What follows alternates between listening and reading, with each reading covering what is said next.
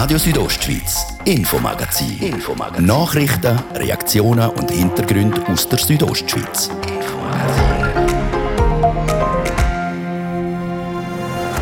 Der Bundesrat hat am 21. April seine Strategie für die kommenden Monate in der Corona-Krise präsentiert. Er hat dafür ein Drei-Phasen-Modell definiert. Heute hat die Bündner Regierung Stellung dazu genommen.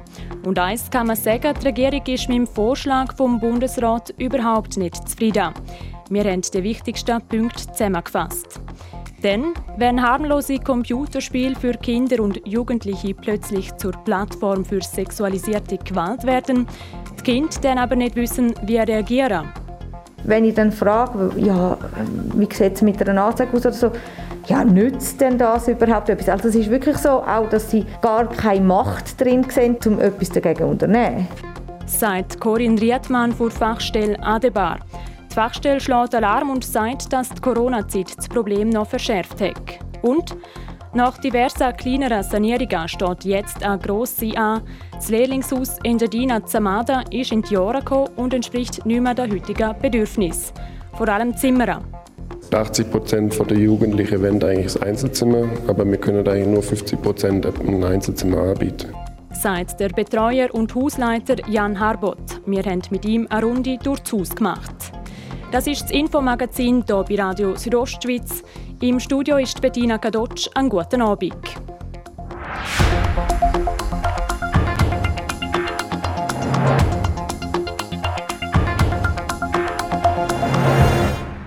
Am 21. April hat der Bundesrat der Bevölkerung bekannt gegeben, wie das die Schweiz wieder zurück zur Normalität könnte kommen. Präsentiert hat der Bundesrat das sogenannte Drei-Phasen-Modell. Die Kantone haben zu dem Modell vom Bundesrat eine Stellungnahme abgeben, was sie davon halten. Die Bündner Regierung hat das gemacht und am Bundesrat ihre Meinung schriftlich nach Bern geschickt. Martin De Platzes, du hast die sechsseitige Stellungnahme studiert, eine ziemlich kritische. Ja, und um die Kritik können verstehen, noch mal kurz zusammengefasst, was der Bundesrat will. Der will in der ersten Phase, der Schutzphase, keine weitere lockerungen Öffnungen zulassen, frühestens ab dem 26. Mai. Und beispielsweise die Öffnung der Innenbereich der Restaurants erst ab Ende Juli. Und nur dann, wenn alle impfwilligen Erwachsenen bis Ende Juli ihre zwei Spritzen gekriegt haben. In ihrer Stellungnahme sagt die Bündner Regierung klipp und klar, dass sie mit dem gar nicht einverstanden ist. Sie schreibt, dass in Anbetracht von der aktuellen, stabilen Lage Lockerungen schon in der Phase 1 sollen möglich sein, vor allem was Aktivitäten draussen im Freien angeht. Gar nicht einverstanden ist die Bündner Regierung mit diesen Richtwerten, die für den Übergang in die andere Phase erfüllt sein müssen. Ja, die Richtwerte vom Bundesrat sind die Inzidenz der letzten 14 Tage, der R-Wert und auch die Situation in den Spitälern. Da sagt die Bundesregierung, dass als Maßstab im Zentrum stehen muss, wie die Situation in den Intensivstationen der Spitäler ist. Die Situationen in den Intensivpflegestationen dürfen nicht überlastet sein. Das sei der Richtwert, wo künftig muss im Zentrum von allen Entscheidungen stehen. Und auch was die nächsten Öffnungsschritte sind, da hat die Bündner Regierung ganz andere Vorstellungen als der Bundesrat. Ja, die Bündner Regierung würde nämlich auch wieder den Innenbereich der Restaurants öffnen, und zwar schon in der ersten Phase, also ab dem 26. Mai mit entsprechendem Schutzkonzept maximal vier Leute am Tisch und so weiter. Und auch die Obergrenze für private Veranstaltungen im Freien auf 50 Leute anheben, auch kommerzielle Veranstaltungen mit maximal 300 Leuten im Freien und 150 Leute im Innenbereich erlauben und das alles auch mit dem entsprechenden Schutzkonzept. Und vor allem will die Bündner Regierung, dass der Kanton mehr Freiheiten zugestanden werden. Kantonale Erleichterungen müssen ab sofort und jederzeit möglich sein und weil in Graubünden das Testkonzept konsequent umgesetzt wird, wären darum Erleichterungen und da nochmal in der Gastronomie vertretbar.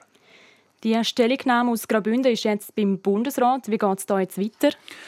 Der Bundesrat der will nächste Woche eine Auslegeordnung zu diesen Stellungnahmen aus den Kantonen vornehmen und nachher allenfalls ein Öffnungspaket bei den Kantonen in Vernehmlassung schicken. Danke vielmals, Martin De Platzes.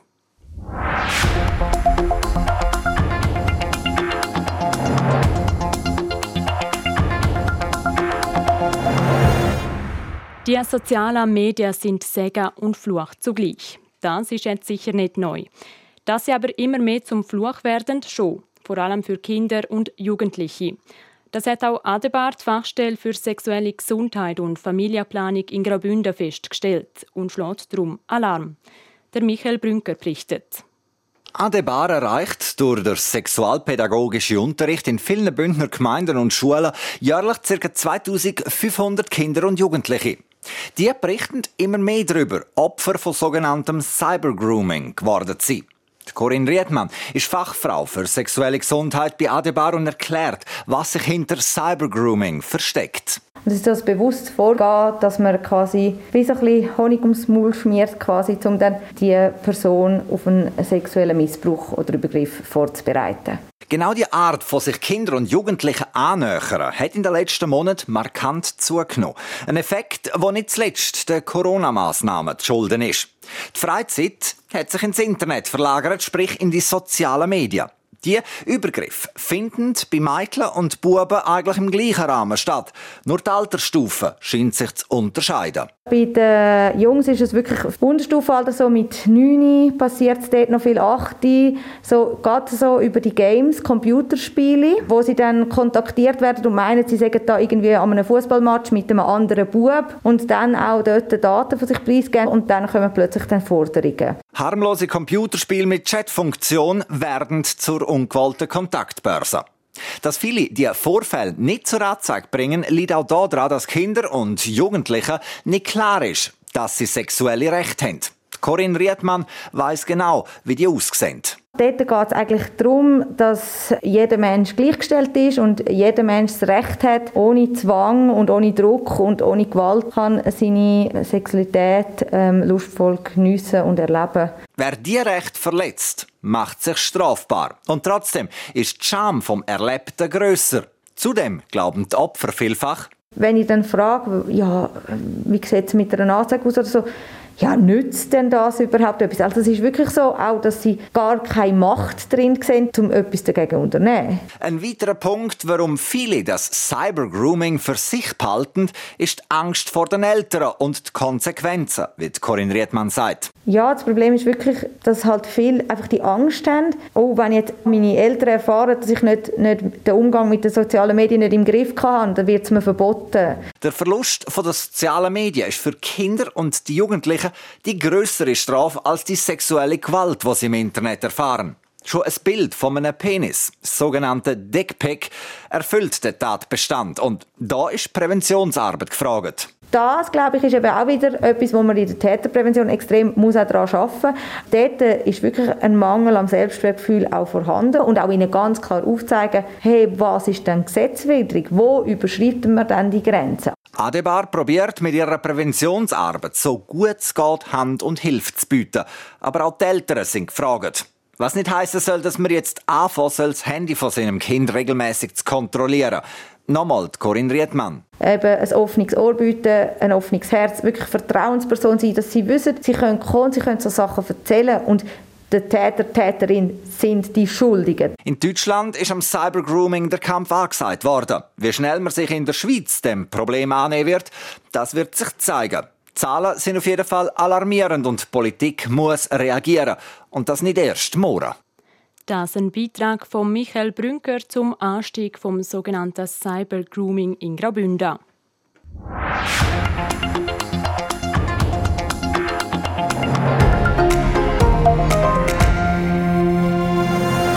Es ist sozusagen die grösste Wege vom Engadin, das Lehrlingshaus Engadina in Samada.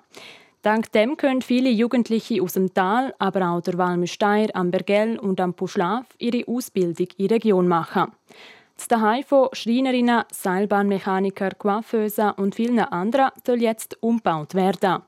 Der Reporterin Nadja Guetsch. Vor mehr als 50 Jahren ist das Lehrlingshaus in Giardina unterhalb vom Bahnhof Samada direkt neben der Gewerbeschule gebaut worden. Und wir haben über 1000 Jugendliche können es daheim geben.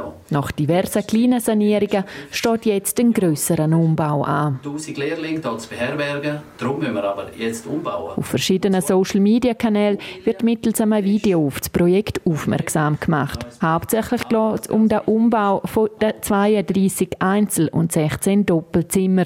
Wie der Betreuer und Hausleiter Jan Harbot erklärt, gehen sie hier einem Bedürfnis nach. 80 Prozent der Jugendlichen wollen eigentlich das Einzelzimmer, aber wir können eigentlich nur 50 Prozent ein Einzelzimmer anbieten. Von daher äh, werden wir den Umbau jetzt so machen.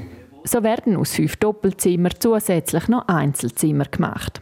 Zusammen mit ihm mache ich mir ein Bild vom Lehrlingshaus. Das Erdgeschoss mit Eingangsbereich, Mensa und Aufenthaltsräumen wirkt hell und modern. Der Teil ist im 2018 saniert worden. Ein bisschen anders sieht es in den oberen Stockwerk aus.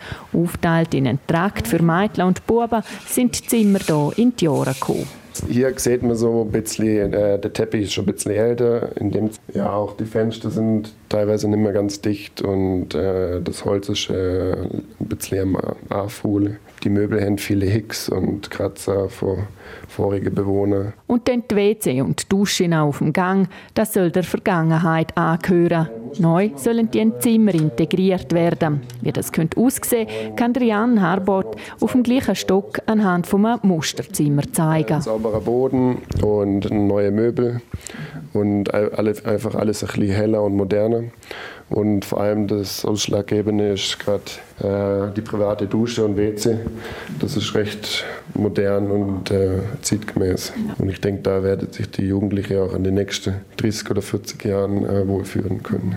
Anstatt Teppich also Klickparkett, anstatt WC und Dusche auf dem Gang, direkt im Zimmer, dazu neue helle Möbel. Der Umbau von diesen Zimmergeschoss wird in drei Etappen durchgeführt. Das, um den Betrieb vom Lehrlingshaus aufrechtzuerhalten. Trotzdem muss für einen Teil der Jugendlichen eine Alternative her. Ja, wir sind dort gerade in Verhandlungen mit, äh, mit Hotels und Personalhäusern die im Sommer vielleicht nicht ausgelastet sind. Und während unserer Bauzeit können wir dann 20 Jugendliche pro Jahr, äh, wenn wir dort ausquartieren. Neben dem Umbau der Zimmer soll auch die Fassade einen neuen Anstrich kriegen, die Fenster ausgewechselt und die Solaranlage erneuert werden. Kostenpunkt total knapp 5 Millionen Franken, verteilt auf drei Jahre.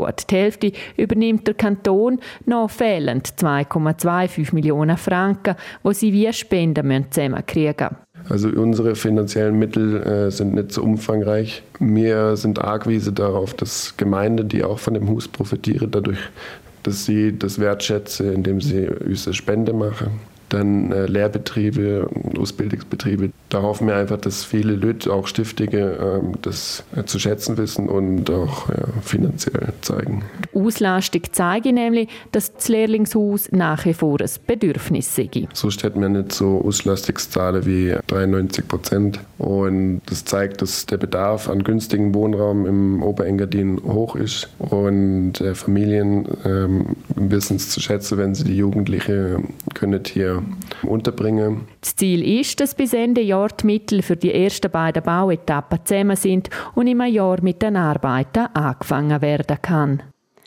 Das der Beitrag von RSO-Reporterin Nadja Gwetsch über den geplanten Umbau vom Lehrlingshaus Engadina in Samada. Jetzt gehen wir in die Werbung, dann gibt es Nachrichten, Wetter und Verkehr. Nachher wird es dann noch sportlich hier bei uns. Wir haben mit dem Bündner Mountainbiker Nino Schurter geredet. Für ihn geht morgen nämlich die Saison los. Wow, ein Nissan Juke. Ja, der hat die neueste Technologie an Bord. Und das bei diesem Preis. Der Nissan Juke. Einzigartiges Design mit Google Assistant, ProPilot-Technologie und bereits ab 20.190 Franken und 1,9% Leasing. Die Nissan Juke Lagerfahrzeuge nur solange der Vorrat reicht. Bei Ihrem teilnehmenden Händler und auf nissan.ch. Die Kreditvergabe ist verboten, wenn sie zur Überschuldung führt. Ihr hört RSO am halb sechs. Kompakt informiert jetzt mit Gian Andrea Accola. Der Lehrstellenmarkt ist dieses Jahr besser auf die Corona-Pandemie vorbereitet. Der Anteil noch offener Lehrstellen war gemäß einer Erhebung im April deutlich tiefer als im Vergleichsmonat des Vorjahres. Gemäß dem neuesten Lehrstellenpuls waren im April bereits 82 Prozent der angebotenen Lehrstellen besetzt.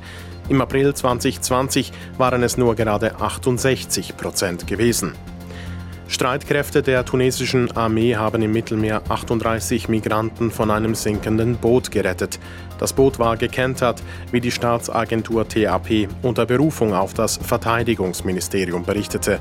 Die Menschen stammen den Angaben zufolge aus mehreren afrikanischen Ländern und waren auf dem Weg nach Europa.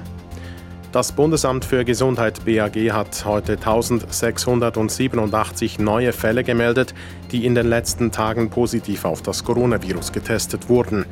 Damit liegt der 7-Tage-Schnitt laut SRF Data bei 1589. Das sind 20 Prozent weniger als noch in der Vorwoche. Im Kampf gegen Covid-19 will die EU-Kommission die Entwicklung und Zulassung neuer Medikamente zügig vorantreiben. Impfstoffe könnten nicht die einzige Antwort auf die Krankheit sein, sagte EU-Gesundheitskommissarin Stella Kyriakides in Brüssel. Bis Ende des Jahres sollen neben Remdesivir drei weitere Mittel auf den Markt gebracht werden. Das Wetter, präsentiert von der Pizzolbahnen. Täglich der Bergfrühling erleben mit dem Saisonstart am 8. Mai in Bad Ragaz. www.pizzol.com Der Abend der ist verbreitet nass und so geht es auch weiter in der Nacht auf morgen. Der Freitag der ist auch immer wieder nass. Sonnige Abschnitte gibt es vor allem am Nachmittag. Das Thermometer zeigt morgen maximal 12 Grad im Churer Rheintal, 11 in der Surselva und 8 im Oberengadin. Am Wochenende gibt es dann aber viel Sonne und Temperaturen bis zu 25 Grad. Verkehr. Präsentiert von Greencover AG in Sargans. Ihre Spezialist aus der Region für nachhaltige und effiziente Gebäudehüllen. greencover.ch in der Stadt Chur haben wir Feierabendverkehr auf den üblichen Strassen, sonst aber haben wir freie Fahrt. Und jetzt geht es weiter mit dem Infomagazin. Ich gebe zurück zur Bettina Gadotsch.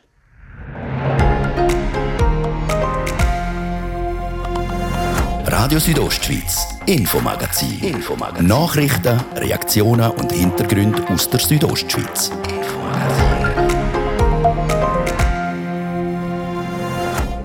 Seit gestern sind sie zu Chur in Kurve vor Autobahneinfahrt Süd Dihai. Eine Gruppe von Fahrenden hat die Wohnwege dort platziert. Sie machen hier einen Monat lang einen Zwischenhalt. Wir sind zwischen der Hauptstraße, aber uns gefällt es hier. Und es ist nicht gerade ruhig, aber optimal eigentlich. Wir haben die Fahrenden besucht und mit ihnen über ihr Leben und ihre Bedürfnisse geredet. Und im Sport geht es heute unter anderem um das Mountainbiken. Morgen geht in Deutschland die neue Saison der Profis los. Mit dabei ist auch unser Crack, der Bündner Nino Schurter. Das Ziel ist schon ein Top-5-Resultat. Äh, das strebe ich ganz klar an. Wenn es gut geht, dann äh, ich natürlich um einen Sieg mitfahren. Wir haben bei ihm den Puls gefühlt und mit ihm über die bevorstehende Saison geredet.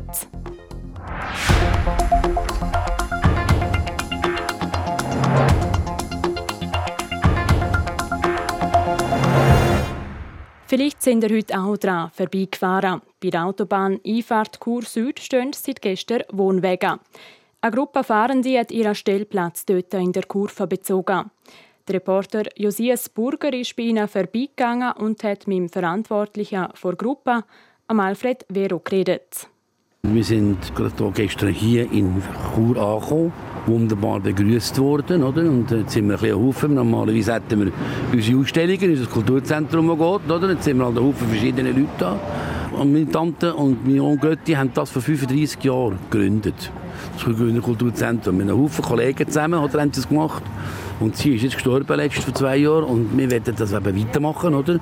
Weil wir tun einfach der Bevölkerung, wenn jemand kommt und erklärt werden und fragen, was wir sind und was wir machen, geben wir hier Auskunft, oder? Und Sie haben gesagt, Zigeuner Kulturverein. Darf man das in dem Fall noch sagen? Weißt du, das ist ja so. Es kommt immer darauf an, wie man es sagt. Wir sind jetzt einfach das Zigeuner Kulturzentrum. Und Haufen sagen einfach, das ist nicht gut, wenn man sagt, der Zigeuner, oder? Aber äh, es kommt auch immer darauf an, wie man es sagt, oder?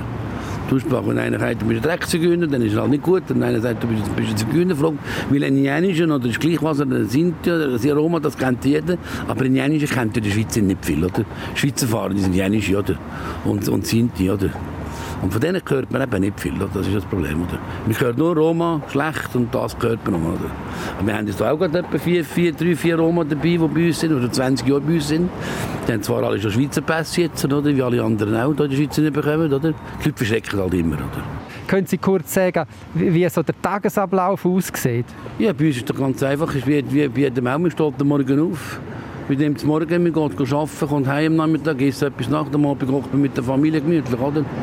Wie alle anderen Menschen auch machen, oder? Das ist also nichts Spezielles, oder so. Einfach am Abend, wir haben das Feuer, wir hocken am Feuer und erzählen miteinander alle, oder? Weil wir sind viel draußen? Das ist der Unterschied. Oder? Die anderen sind in der Wohnung und wir hocken draußen? Was macht der Reiz aus vom Fahren da? Was ist das Schöne daran? Das Schöne daran, das ist so, man ist so aufgewachsen, oder? man wird geboren so, als Fahrender. Oder? Wenn man dann das muss lernen oder machen, oder? du wirst so aufgezogen. Und der Reiz, das ist einfach, bei uns ist das kein Reiz eigentlich, es ist einfach der Alltag, den wir haben. Oder? Also wir fahren die sind, oder? wir gehen, kommen am Morgen, wir machen unser Zeug. Also einen Reiz sehe ich jetzt zwar kennen oder? oder? ist gleich wie ein Bauer, der auf, dem, auf, auf, auf den Bergen oben ist, der hat auch keinen Reiz. Der muss auch das machen, was er aufgezogen worden ist, oder? Ich habe gelesen, dass es eigentlich viel zu wenig Stellplätze hat. Und ähm, was kann man dagegen unternehmen? Ja, wir, können, wir sind jetzt machen, wir sind alle machen, oder? Beispiel Stiftung macht, die Ratgenossenschaft macht, wir machen das Kulturzentrum. Wir sind alle zusammen um zu schauen, was wir Plätze machen können, Durchgangsplätze und sesshafte Plätze für den Winter. Oder? Aber das ist ja so schwierig. Aber ich meine, momentan sind Gemeinden ja nicht schlecht. Sie, haben ja bisschen, sie sind ein bisschen offener geworden, oder? ich muss es so sagen, die Bevölkerung und alle zusammen. Und auch Gemeinden, das geht wunderbar. Oder so. Wir haben einfach kein Problem mit dem. Was man muss sagen, äh, man kann mit den Leuten nicht mehr reden, wie vor manchen Jahren. Oder?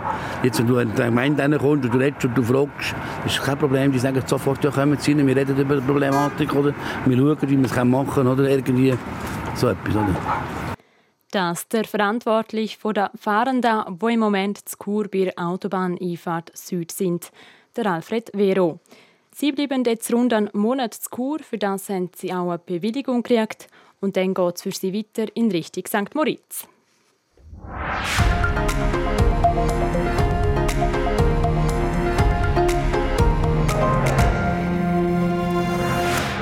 Ja, langsam aber sicher geht es am Schnee auch in der oberen Lage an der Kraga. Für viele ist das ein Grund, zum Bike aus dem Keller zu holen. Auch für die Bike-Profis geht es los mit der Wettkampfsaison. Morgen steht das erste Weltcuprennen vor Saison auf dem Programm. Einer der Favoriten, der Bündner und achtfache Weltmeister Nino Schurter. Der Anjan Sprecher berichtet. Als erstes geht es für die Mountainbike-Elite nach Deutschland, genauer gesagt nach Albstadt. Morgen Abend starten dort die Profis auf dem Short Track, also der verkürzten Strecke, in die Weltcup-Saison. Mit vor Partie ist auch der Nino Schurter.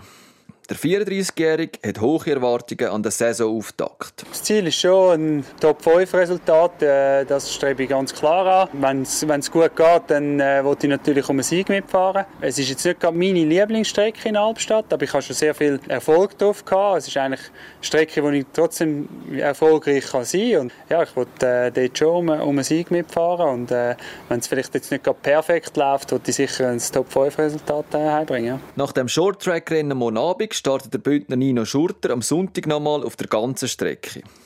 Gute Resultate in Albstadt sind nicht nur wichtig für die Weltcup-Wertung, sondern auch für die Qualifikation für die Olympischen Sommerspiele in Tokio. Und das wird nicht ganz einfach. Die interne Konkurrenz im Schweizer Team ist nämlich groß. Wenn man eine starke Nation ist, tut man sich gegenseitig immer noch ein bisschen mehr pushen und äh, ich glaube, das hilft einem extrem viel.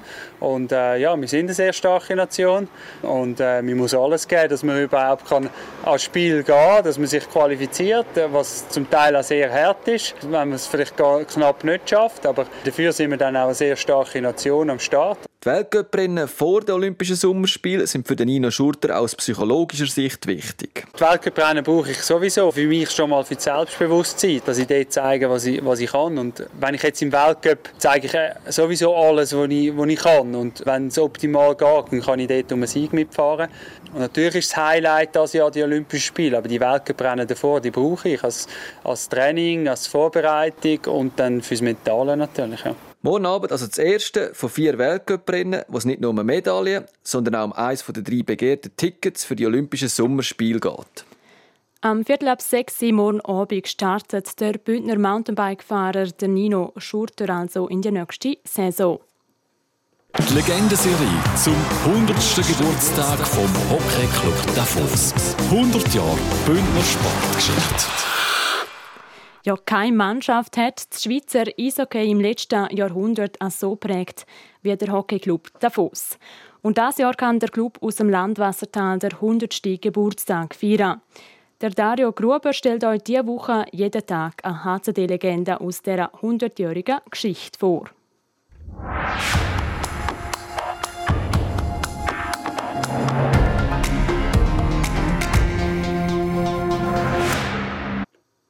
One, two, three, four. Heute mit Marc Cianola, vierfacher Schweizer Meister und dreifacher Spengler Cup-Sieger. Ich bin fast 30 Jahre in diesem Verein, das heisst, ein Drittel der Geschichte habe ich miterlebt. Äh, das ist äh, wahnsinnig toll. Die Anfänge des Hockey ABC hat der heute 47-Jährige beim EHC St. Moritz gelernt. Und vor fast 30 Jahren ist der Marc Cianola als junger Spieler vom Engadin ins Landwassertal gekommen. Der Marc Cianola ist eine grosse Figur und der Inbegriff für Vereinstreu. Seit seinem Wechsel vom Engadin auf Davos im 93 hat er ohne Unterbruch bis 2009 für den Rekordmeister gespielt. Eine Verbindung mit Blau-Gelb, die bis heute besteht. Ja, die längste Zeit von meinem Leben bin ich jetzt beim HC Davos. Bündner, das ist auch äh, Davos. Und äh, das Herzblut, ja. Viermal hat der Marc Cianola der Kübel für den Schweizer Meistertitel in die Luft stemmen können. 2002, 2005, 2007 und 2009. Die letzten drei Titel als Captain. Zu seinem Palmares kommen noch drei Spengler Cup-Siege dazu. Der Marc Cianola erinnert sich. Ja, da hat es einen Haufen tolle Geschichten drin. Der erste Spengler Cup Sieg nach 42 Jahren, wo der HCD gewonnen hat, ist äh, unglaublich gewesen. Dann jeder Meistertitel und äh, ja, der Schluss ist äh, wenig, wenig schön für mich, aber ist auch etwas, wo in Erinnerung bleibt. Und dann hat es ganz einen Haufen Erinnerungen von, von den täglichen Begegnungen in der Garderobe, die dann einem auch fehlen nach einer, nach einer langen Karriere. In der Davoser Eishalle, wo der Marc Cianola all die Erfolge hat können feiern, so hat es in der gleichen Eishalle auch emotional schwierigere Momente gegeben. Vor einem Heimspiel im Oktober 2009 hat der Marc Cianola wegen einer schweren Knieverletzung seinen Rücktritt bekannt gegeben. Heute ist er Geschäftsführer und OK-Präsident vom Spengler Cup. Dass er einmal die Positionen übernimmt, das hätte er sich als noch aktiver Spieler nicht vorstellen können. Nein, absolut nicht. Aber auch da braucht es wieder eine Chance. Der HCD hat mir eine Chance gegeben, um ins Management hineinzugehen. Und dann muss man sich beweisen, wie überall beim HCD. Also, es ist nicht ein Freipass beim HCD zu sein und arbeiten und spielen, sondern man muss sich da täglich beweisen. Und wenn man das macht, dann hat man eine lange Karriere im HCD vor sich. Marc Cianola, das Vorbild nach und nach, hat mit seinen 834 Meisterschaftsspielen für Davos Clubtreue bewiesen und einen grossen Anteil am Erfolg in der 100-jährigen Geschichte vom HCD. Was er am Club wünscht? Ja, ich sage es ja immer äh, ein bisschen provokant, äh, gleich wie die letzten 100 Jahre mit 31 Meistertiteln in 100 Jahren. Wenn die Geschichte so weitergeht, dann äh, wäre das sensationell. Darum wünsche ich das am HCD, dass er so alle drei Jahre Meister wird. So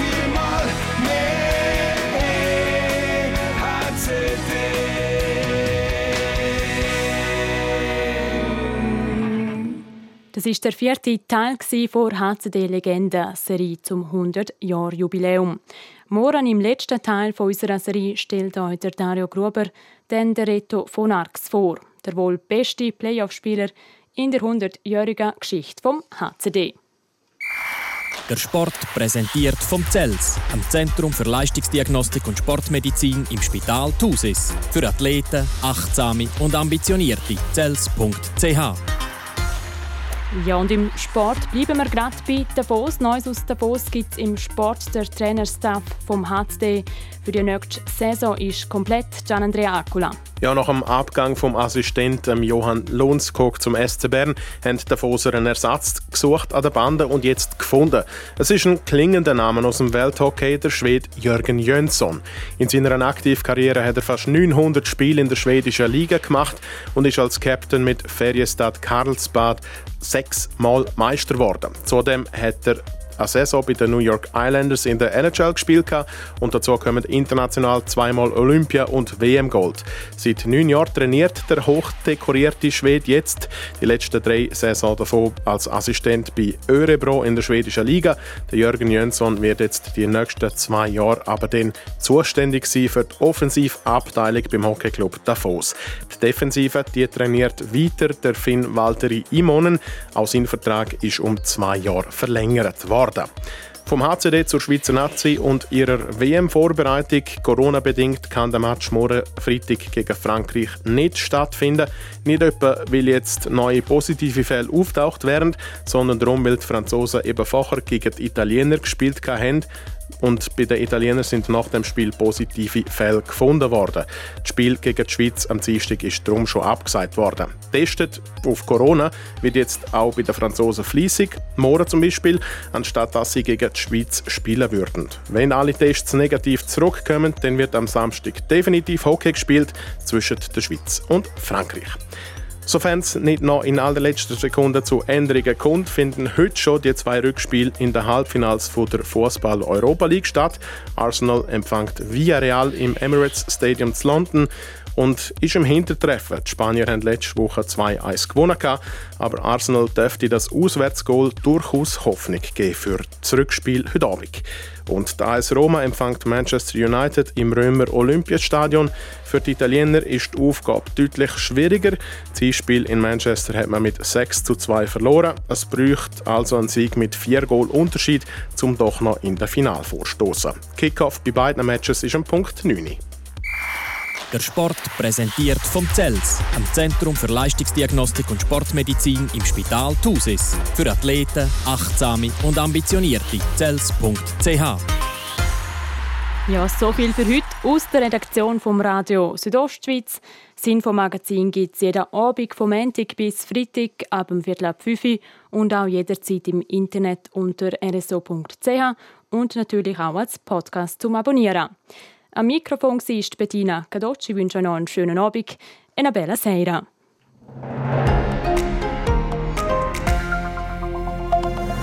Radio Südostschweiz, Infomagazin. Infomagazin. Nachrichten, Reaktionen und Hintergründe aus der Südostschweiz. Infomagazin.